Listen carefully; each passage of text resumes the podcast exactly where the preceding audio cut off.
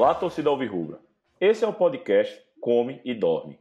Hoje falaremos do jogo da décima rodada do Campeonato Brasileiro da Série B. Náutico 1, Chapecoense também 1. Sexto jogo do Náutico no, nos aflitos, sendo quatro empates e duas vitórias. E aí, Rodolfo, e o fator mando, como é que está sendo para o Náutico? Fala, Doca. Fala, torcedor do Náutico. Pois é, Doca, um, começo de Série B que não faz jus à força de mandante que o Náutico é, costuma impor. Né? O Náutico é um time de um, um, poder caseiro aí, de grande reputação, mas até aqui na Série B, né, o, o mando de campo, os jogos nos aflitos não estão tendo é, a mesma... não estão sendo o diferencial de acesso ou até de briga por acesso que foi em outros anos. Existem alguns fatores que que pesam né, nessa, nessa campanha feita até aqui. Um deles foi, eu trago como um estudo que chegou até mim através do coordenador de desenvolvimento organizacional do Atlético Paranaense, Caio Derosso, vindo de um relatório da CIES Football Observatory, que fala a respeito da queda de desempenho dos mandantes nas ligas mundo afora. Né? A Série B num recorte de 63 ligas avaliadas, é a sexta em que os mandantes apresentam maior queda de performance. Tá? Então, o Náutico está inserido num contexto em que esse fator está sendo extremamente predominante. Né? Os visitantes estão conseguindo arrancar mais pontos das, daqueles que é, estão recebendo. E um segundo aspecto, e esse é um ponto que não pode deixar de ser considerado, é ainda né, a transição do modelo de jogo do Dalpozo para o Gilson Kleina, que é algo que pode até aparecer até parecer conveniente ser falado, pode parecer também é, um ponto batido, né? Ah, porque o Kleina já está aí há tantos jogos, mas eu sempre lembro que o, que o Dalpozo ele tinha um modelo de jogo direto, né? O Náutico trocava muito pouco passe para para chegar até o ataque. Preferia fazer um, um, jogo de bolas esticadas e o Kleina tem uma característica distinta. Então isso está sendo um aspecto, ao meu ver, que pesa nesse desempenho, né? E para dar números a essa é, a essa situ, esse, o que a gente está trazendo aqui, Doca. E hoje, né, uma campanha de seis jogos até aqui nos aflitos, 10 pontos feitos e um aproveitamento de 55% aproximadamente, o Náutico faz sua pior campanha com o mandante nos aflitos.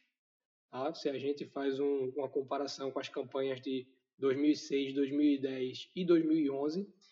E sua segunda pior campanha como mandante, se a gente inclui aí as que foram, é, as que tiveram né, como palco a Arena Pernambuco em 2014, 15, 16 e 17. Tá? Em 2006, o ano do, do time que teve começou com Cavalo, Paulo Campos, depois terminou com Hélio dos Anjos. É, aquele time só perdeu um jogo em casa ao longo da competição e nas seis primeiras rodadas foram 15 pontos, né, um aproveitamento aí que excede os 80%, na casa dos 83%. Em 2010, nas primeiras seis rodadas, o Náutico tinha feito 14 pontos, um aproveitamento muito próximo dos 80%, 77,7%. Mesmo aproveitamento de 2011 Nesse ano o Náutico também acabou subindo né, com o Valdemar. É, em 2014, aí já na Arena Pernambuco, o aproveitamento nos seis primeiros jogos foi de 66,6%, 12 pontos. Em 2015 e 2016, o Náutico teve seu, os seus maiores aproveitamentos como mandante, 88,8%, 16 pontos feitos. E aí, né, para como toda regra tem uma exceção, em 2017 foram apenas três pontos em seis jogos, ano em que o Náutico acabou rebaixado da Série C. Tá, então, até aqui, é, a gente tem que se preocupar com esse dado. Né? O Náutico faz uma campanha muito abaixo da, da sua média, né? Do, daquilo que lhe é até protocolar, eu diria. Um time que vende muito caro a perda de pontos como mandante e agora, na verdade, está sendo o contrário, né? Os adversários estão vendendo muito caro a perda de pontos para o Náutico nos aflitos. Ou, pelo menos, estão é, vendendo muito caro a derrota. Né? A gente também ainda não perdeu, isso, isso tem que ser destacado. Obviamente, no apanhado geral, Doca, não, não é um ponto tão crítico, porque em 2015 e 2016 o Náutico somou aí praticamente 90% dos pontos possíveis em casa e acabou ficando em quinto lugar, né, a uma posição de, de subir, né, depois acabou rebaixado em função da, é, de não ter conseguido consolidar um acesso nesses anos e ter pagado o preço de, de outras situações. Mas a gente tem que fazer esse balanço, né? Não é porque o aproveitamento está ruim agora que o Náutico vai se consolidar ao longo do campeonato como um mandante inofensivo, podemos dizer assim. Porque nos, nesses próprios anos de 2015 e 2016, o Náutico talvez tenha perdido o acesso justamente em função de alguns pontos perdidos em casa na reta final. Em 2015, no jogo com o CRB nos aflitos. Em 2016 também perdeu alguns, deixou de pontuar pelo menos em alguns confrontos diretos. Né? Teve um empate com o Bahia que acabaria sendo o time que ficaria uma posição à frente do Náutico. Então, o desempenho quase que perfeito naqueles anos não garantiu acesso da mesma forma que o desempenho aquém até aqui não, não, não, torna esse acesso algo impossível. Então o Náutico tem que encontrar formas de resgatar esse seu diferencial competitivo, porque de fato é isso que a força né, de, um, de um mandante regular proporciona, né? um equilíbrio na competição, porque é muito mais difícil, mesmo nessa situação de paralisação em que os visitantes têm ganhado força, você ser uma equipe é, que construa uma sequência de vitórias. Um, um, exemplo recente na Série B é o CRB de, da temporada passada, em 2019, que muitas vezes venceu os jogos fora de casa que não existia favoritismo para o CRB. Isso deixou o CRB uma, deixava o CRB uma vitória né, de entrar no G4. E esses, jo esses jogos que poderiam colocá-lo no grupo dos quatro sempre aconteciam com o mano do CRB e o CRB acabava tropeçando às vezes em concorrentes diretos, às vezes em equipes da parte de baixo da tabela, mas é um exemplo de time que não conseguia ter uma regularidade na competição justamente porque não conseguia ser constante em casa, né? E fora de casa você pode ser um, um visitante indigesto, mas é muito mais complicado, né? Porque são gramados de tipos diferentes, são é, equipes que têm uma maior flexibilidade, né? Você jogando como mandante, você tem mais mais compromisso com a vitória, então se ousa mais. Então eu considero mesmo com essa situação de pandemia pior ser visitante. Você tem mais possibilidade, né, mais perspectiva de jogo como mandante, ainda mais numa competição como a Série B, em que as equipes são predominantemente defensivas. Tomara que a gente volte a fazer força nesse caldeirão que está sem torcida, né? Então, vamos agora para o jogo. Vamos analisar separadamente o primeiro e o segundo tempo. Rodolfo, vamos começar no primeiro tempo, né? Como é que foi tua visão aí desse tempo? Olha, Doca, tem um, um dos clichês no futebol, né, um dos debates mais comuns, é aquele que compara o resultado com o merecimento. Para mim, no jogo, de maneira resumida, se houvesse uma equipe para sair vencedora, essa equipe seria a Chapecoense. E muito disso em função do que foi o primeiro tempo da partida. O Náutico, ele teve dificuldades que foram mapeadas aqui por nós naquele, no podcast, né, na edição de análise do adversário. Nós falamos a respeito do não só da característica defensiva da Chapecoense, mas também da eficácia defensiva da Chapecoense, né? Porque tem equipes defensivas que não é, não apresentam é, estrutura defensiva, que não apresentam bons números defensivos. A Chapecoense tem ambos. Ela tem bons números defensivos por ser uma equipe estruturada defensivamente. Então o Náutico teve as dificuldades que nós mapeamos: dificuldade de criar possibilidades, dificuldade de explorar corredores, ainda que esse tenha sido um ponto de evolução. Hereda fez um, um, uma partida que mostrou desenvolvimento na, na sua performance. O William Simões tornou aí bem, mas o Náutico ainda assim apresentou dificuldades em ser agudo né, na, nessa, nas jogadas laterais. E também o Náutico teve, viveu uma dificuldade né, de finalizar de fora da área. E por que eu digo dificuldade? O jogo com o Botafogo de São Paulo, em que três gols foram construídos dessa maneira somente dentro do primeiro tempo, ele mostrou a diferença entre uma equipe vocacionada para a defesa e uma equipe que, além de ter essa vocação, também é, tem seus princípios e subprincípios muito bem definidos. O Náutico arriscou alguns chutes de longe contra a Chapecoense. O Náutico tentou, em alguns momentos, utilizar esse recurso para tentar furar o bloqueio da Chapecoense, que muito, foi muito bem feito. Mas em nenhum momento, qualquer jogador do Náutico teve a liberdade que Jean Carlos teve no gol que ele marcou diante do Botafogo para finalizar. Né? O gol de, de Jean contra o time de Ribeirão, ele está praticamente dentro da área já, né? ali no limite da, da, da linha da, da grande área. E não tem nenhuma oposição, né? não tem nenhum bloqueio, ninguém está no combate. Tanto que ele, ele tem seus méritos, já dominou, agitando para bater, óbvio, não estou desmerecendo, dizendo que, que foi um chute fácil, mas ele não tinha oposição. Aí no jogo com a Chapecoense você não viu isso. Os chutes eles sempre ocorriam com a iminência de chegada de um marcador da Chapecoense. Então não havia tempo, não havia condição de, de se ajeitar o corpo, não, havia nada que favorecesse a finalização. Então até nisso o Náutico encontrou dificuldades na partida. E além de defender muito bem, a Chapecoense ela soube contra-atacar. A Chapecoense ela soube explorar as suas virtudes, né? a virtude de ter um pivô muito forte, Anselmo Ramon, para mim fez uma grande atuação, foi um dos melhores jogadores em campo, segurou muito bem a defesa do Náutico nas vezes em que foi acionado e soube explorar a velocidade dos seus atletas que têm essa característica, o Matheus Ribeiro, um Ailon que não chega a ser é um jogador de característica velocista, mas também não é um jogador lento, tá? E assim, esse foi um ponto em que talvez a gente tenha eu pelo menos vi com maior surpresa o jogo da Chapecoense, em função do que a gente falou. A Chapecoense ela defende com 10. Não fica ninguém para facilitar a transição.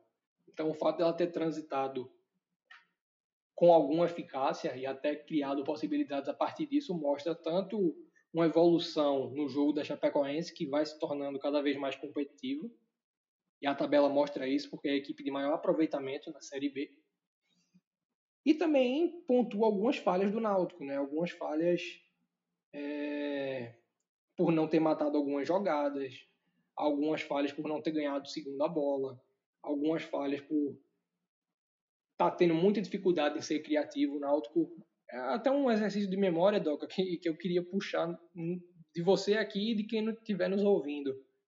É, qual foi a última vez, em qual, em qual partida, em qual situação o Náutico teve uma situação de um contra um com o goleiro adversário, né? Aquela bola que o, que o um atacante, o meio, um lateral, quem quer que seja, sai frente a frente, né? Ele, a bola e o goleiro somente para definir. É, não estou lembrado, não. Os times estão bem fechados, ou, ou então a gente não está criando para isso, né? Tá complicado. Pois é, se você for pegar os gols do Náutico na, na Série B, o gol de Chiesa contra o Havaí, ele obedece o roteiro desse gol com a Chapecoense, é uma bola cruzada na área que ele ataca bem.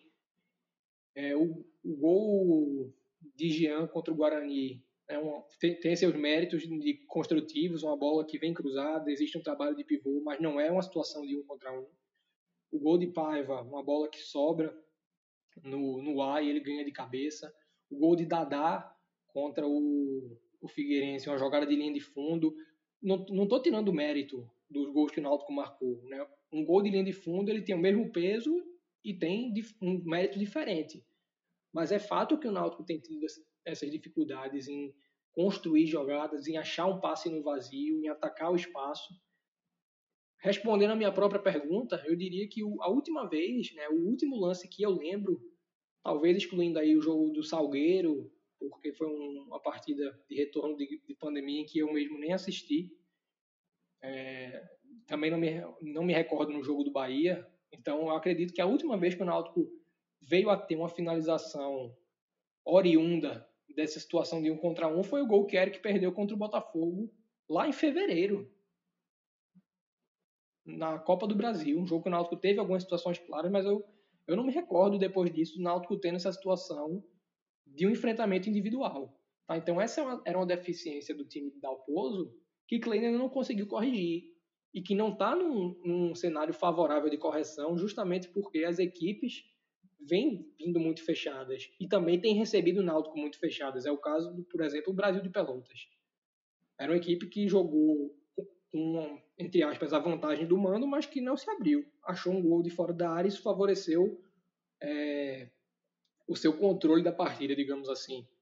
Tá, então essa dificuldade de criar, ela era previsível, só que a gente pontuou que essa era uma oportunidade do time de Kleina, sobretudo porque houve aí uma semana de treinamento mostrar uma evolução nesse aspecto. E particularmente eu não vi. O Náutico evoluiu em outros aspectos, como eu pontuei, a participação de Hereda é, demonstra não só uma é, uma melhora individual do atleta na, na assim, no seu desenvolvimento à parte, como também demonstra um retorno de algumas situações que a gente não vinha vendo, né? Uma, uma descida de Hereda com a tabela com ponta, uma bola que foi arrumada por Eric, é, uma jogada de linha de fundo de Simões que vinha sendo muito, vinha bem, mas em alguns momentos percava porque podia avançar um pouco mais e buscar essa linha de fundo, dar uma bola voltando, mas preferia jogar na área. E o Náutico não está tendo preenchimento. Muitas vezes a gente via Paz isolado no jogo contra o Botafogo de São Paulo e voltamos a ver no jogo com a Chapecoense. Tá? Então, muito do que é, limita o jogo do Náutico ofensivo nessa temporada e, sobretudo, nesses últimos jogos, ele não é de fácil correção. Talvez se Clay não tivesse tido a intertemporada, né, se ele tivesse chegado um pouco antes, o Náutico já tivesse nesse momento da Série B com um maior um maior controle das partidas, sobretudo nesse tipo de situação. Né? O Náutico tivesse mais paciente e, assim, para completar toda essa contextualização, se já havia nos outros jogos uma dificuldade em fazer essa criação fluir. Ontem, as atuações apagadas de Jorge Henrique e pouco assertivas de Jean Carlos, elas condenaram as possibilidades do Náutico ofensivamente.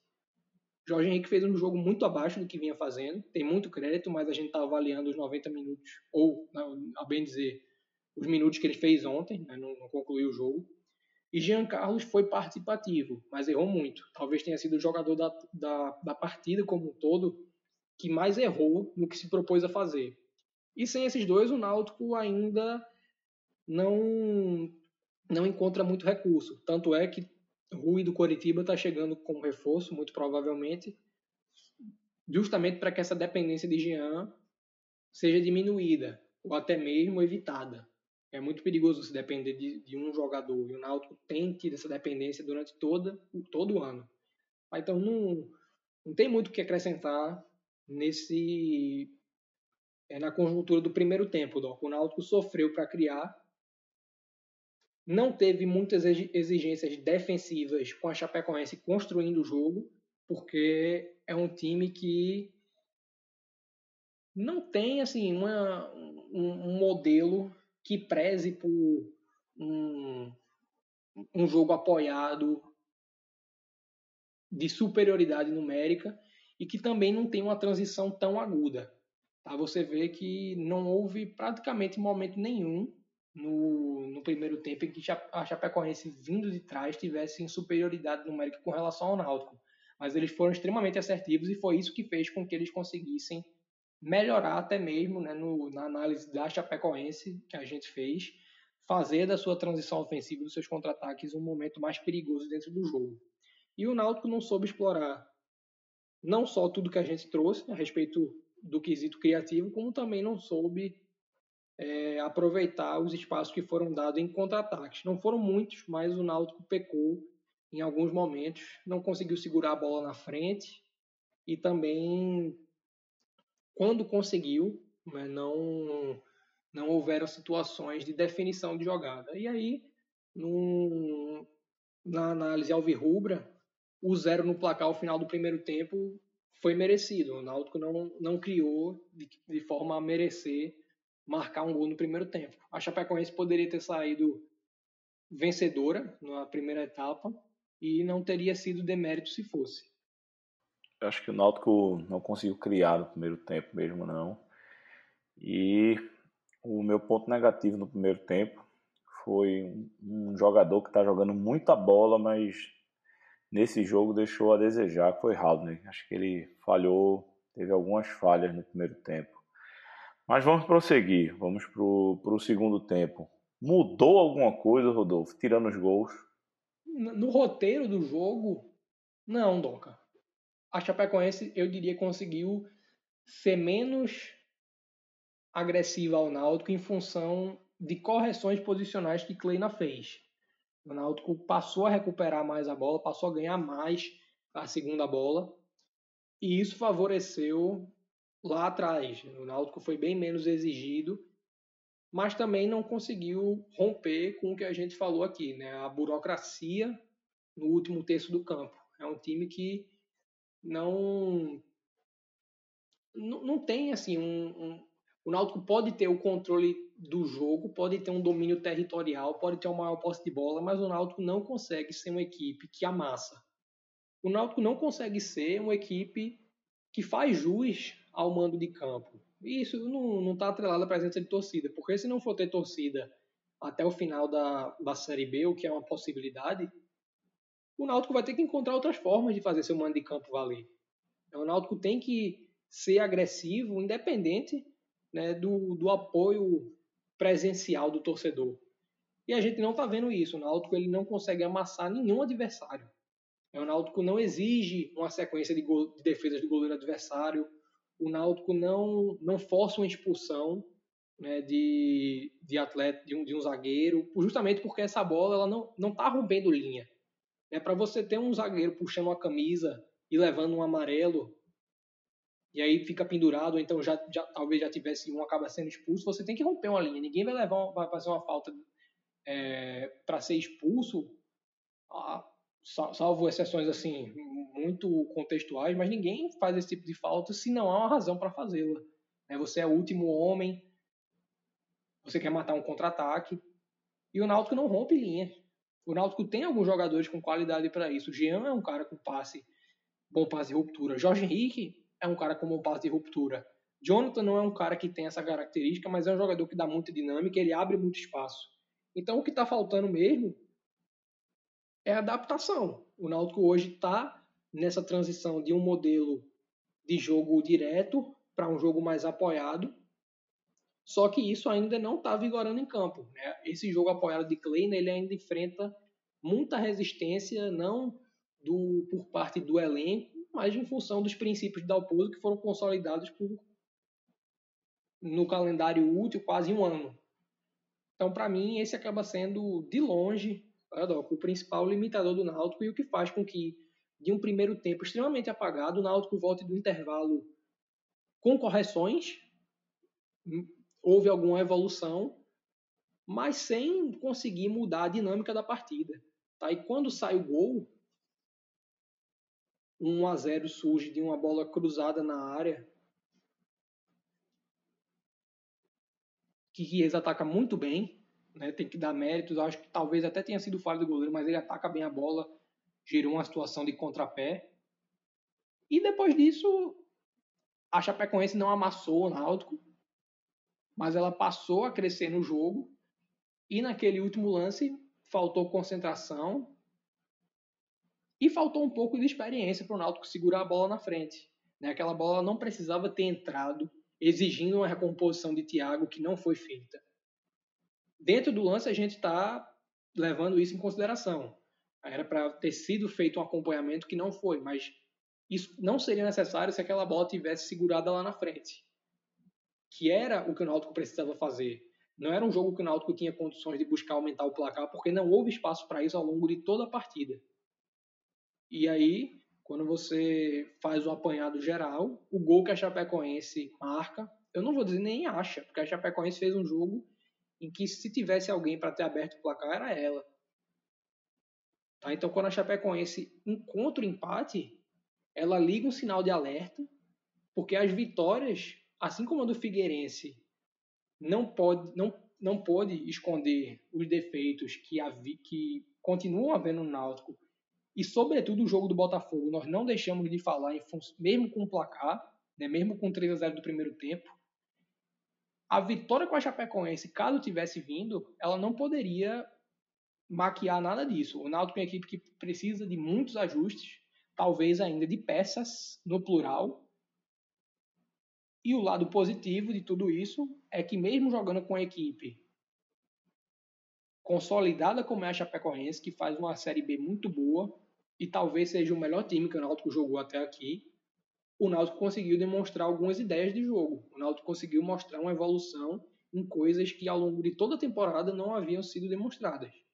Tá? Então eu acho que no final das contas, além de lições, o Náutico tira pontos positivos e uma perspectiva de uma campanha que seja melhor do que a de 2015, do que a de 2016, ainda que nesse momento né, o aproveitamento esteja bem abaixo. Eu acho que o time está tá evoluindo, tenho essa, é, essa visão quando eu vejo o Náutico jogar com o Kleina. Mas assim, o gol para mim foi uma falha de Thiago não, não acompanhar o lateral. Se você ver o lance de novo, você vai ver que ele, ele parou para achando que o, o Náutico poderia roubar a bola e ele vinha a fazer um, a, o Náutico ter um contra-ataque com ele, mas aos 48 tinha que defender, tinha que acompanhar. Mas vamos lá. É... Então, vamos para os destaques individuais. O que é que tu tem a pontuar positivo e negativamente do, do elenco?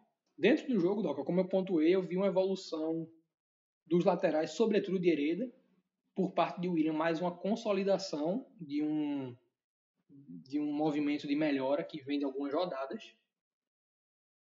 E eu acho que uma coisa que é, assim, de ponderação e sempre a mesma, porque é muito complicado às vezes você falar para o torcedor mais passional mas o jogador, talvez o, a exceção de Haldney, possivelmente o jogador mais regular do Náutico nas últimas três rodadas seja Fernando Lombardi.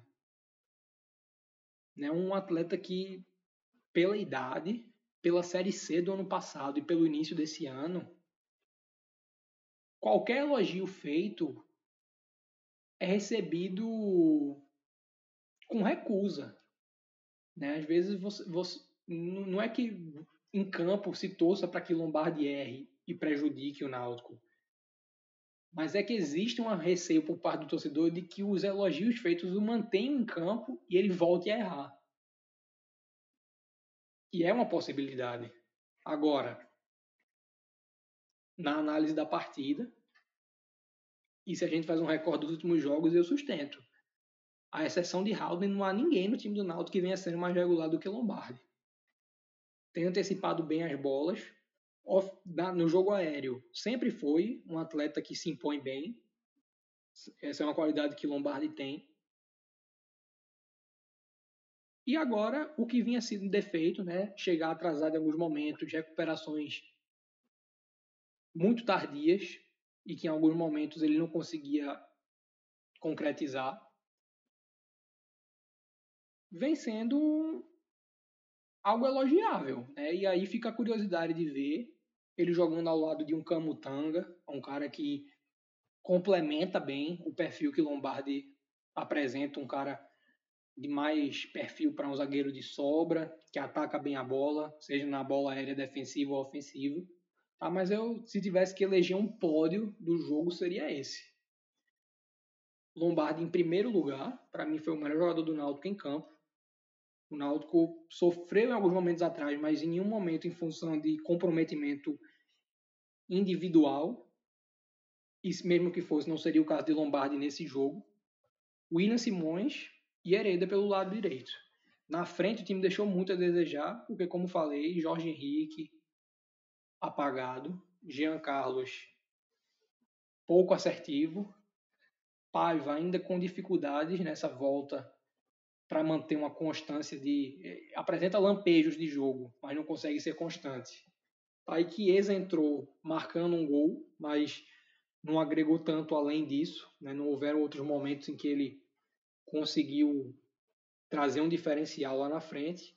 E Thiago, se por um lado deu assistência para o gol, né, acabou sendo determinante para que o Náutico sofresse o um empate na, no, já na, nos últimos segundos da partida. Então, defensivamente é uma partida que mostrou pontos de melhoria e ainda evidencia alguns pontos que precisam ser melhorados, mas que tem em três jogadores da linha de quatro para mim os três melhores da partida, né, na análise do Náutico. Tá certo. Eu realmente não tenho o que falar de Jefferson. Acho que os laterais melhoraram. A zaga jogou bem. Aldney, como eu já pontuei antes, é um jogo, né? A gente também não, não vai crucificar de jeito nenhum, mas é bom dizer que ele jogou abaixo. É importante até pro até, até o próprio jogador se cobrar. Mas é, realmente eu, a parte ofensiva está deixando a desejar. Tá, como você falou no começo do, do programa, a gente não está conseguindo quebrar linhas, nem, nem, tanto, nem por passe e nem por drible. Mas o time está evoluindo, pelo menos. E já que eu toquei nesse ponto de evolução, pelo menos minha visão, o que é que tu espera desse Náutico de Gilson Klein daqui para frente? Eu tenho boas expectativas, mas queria uma análise mais profunda aí. Eu nutro nada além de boas expectativas, Doca. Porque o Náutico de Kleina, ele já demonstrou uma evolução radical em N pontos tá, em relação ao Náutico que vinha jogando com o Dilmar Dalpozo. Para mim, Dalpozo é um treinador que acabou rotulado de algumas maneiras e que teve muitos méritos. Méritos individuais, de um resgate de Matheus Carvalho, de alguns pontos coletivos. Tá? Então, Kleina, ele não herdou um deserto de ideias, ele não herdou uma terra arrasada. Ele herdou um time com alguns problemas decorrentes de um modelo que não vinha mais funcionando. E aí a transição desse modelo é muito complicada. Aí tudo que a gente falou prova isso. É um time que não rompe linhas. É um time que vem gradativamente voltando a ter uma maior participação dos laterais no momento ofensivo. Eu diria até certo, do Doca, que o Náutico está tendo uma evolução rápida para um time que trocou de treinador e que rompe o modelo. Observe, se você, a gente observa outras equipes. Pode mesmo. Né, se você observa outras equipes da, da Série B que, que optaram por essa troca, o CSA, que foi uma equipe que teve um hype muito grande no início do ano por contratar jogadores de, de renome, ela vai para o quarto técnico no ano. E a cada troca feita, existe mais dificuldade gerada. Não precisa nem tão longe. O Náutico de 2017, que trocou. Tudo bem que tinha um time muito mais limitado, isso aqui é indiscutível, mas, ao meu ver, quanto mais você troca e rompe, mais difícil fica de você engatar né, uma, pelo menos uma terceira marcha. Tá, então, eu tenho perspectivas boas. Primeiro, porque vão chegar reforços. Vão chegar reforços direto do mercado, a gente falou aqui em Rui, e vão chegar reforços do departamento médico um Álvaro que retorna, um Ronaldo Alves que pode aparecer em algum momento. E essas peças elas vão ter uma utilidade muito grande para o que Kleina se propõe a fazer. É, Álvaro é um jogador que, dentro do jogo que o Náutico está desenvolvendo, vai ser muito importante. Porque ele concilia né, um posicionamento e características de um centroavante com um perfil físico mais lépido. Então é um cara com uma mobilidade muito boa e que em alguns momentos pode ser mais interessante para se ter no campo do que um Salatiel, que é muito pesado, do que um Paiva, que está né, em busca de um ritmo ideal, mas tem sofrido com isso ao longo da temporada, do que um Chiesa, que já não tem mais essa leveza. Então, essa chegada e esse retorno de alguns jogadores vai maximizar o que Kleina já tem conseguido fazer. Então, eu acho que o Náutico vai ser uma equipe que talvez demore um pouco mais do que o torcedor quer ver, ou já esteja até mesmo demorando agora, dentro da expectativa passional, obviamente.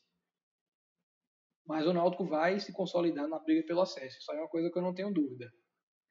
Hoje essa série B, para mim, na verdade tem uma coisa que é dita todo ano por, por quem acompanha futebol, que é, essa é a série B mais fácil da história. É, sempre se diz isso. Eu diria que essa é uma das, série, de umas edições de Série B mais difíceis até aqui, porque você tem times como a Chapecoense, com o Botafogo de São Paulo, que focam em se defender, e cada vez mais você tem menos jogadores né, nas equipes com um nível próximo de Série A. Né? Quantas equipes hoje tem um jogador que seja titular em pelo menos 4, 5 equipes numa Série A? Porque o gap financeiro que vai se acentuando, ele vai nivelando por baixo tecnicamente a Série B. Né? Então, se 10 anos atrás, se 15 anos atrás as equipes conseguiam trazer alguns jogadores com perfil de Série A, hoje isso já não é tão fácil. O próprio Rui do Náutico pode que o próprio Rui que está no Coritiba vindo para o Náutico, ele pode até estar tá no Coritiba, mas ele não está jogando. No ano passado ele estava no Vitória que estava na Série B. Certo? Então essa não é uma coisa mais tão acessível. Então a Série B hoje ela está muito pautada na focação defensiva. E além disso, nesse ano existem algumas equipes que estão uma continuidade de processo. É um operário que tem Gerson Guzmão como técnico desde 2016. O Cuiabá que está aí há um ano com Chamusca e que mudou muito pouco o time ao longo do ano. Querendo ou não, você tem um Cruzeiro que assim é um time com potencial de reação. Eu até acredito que não vai conseguir reagir para esse ano ainda. Você tem o América de Lisca que é um, um, time também que tem uma base montada e um técnico com ideias. Então, eu acho, eu acho que essa Série B ela tá muito difícil. E a tendência é que o Náutico em nenhum momento consiga ser extremamente superior ao seu adversário e que o Náutico consiga ser uma equipe que tenha desempenhos como, por exemplo, um, um Náutico de 2007 numa Série A ou um Náutico de 2004 na Série B, um time que jogue bonito. Eu acredito que o Náutico ele vai ser resultadista. E esse é o perfil de Clay. Né? Clay não é um treinador de resultado. Ele sempre entregou bastante, embora não seja um técnico de um jogo muito vistoso. Certo? Então, a perspectiva para o resto da Série B é muito boa, mas essas ressalvas elas têm que ser feitas. Pois é, galera. Esse é o final do nosso podcast. Aguarde para as próximas edições. Sigam a gente nas redes sociais. Instagram, Come Dorme Podcast, tudo junto. Twitter, come, dorme, PC, tudo junto. Escute a gente no Google Podcast, Apple Podcast e no Spotify.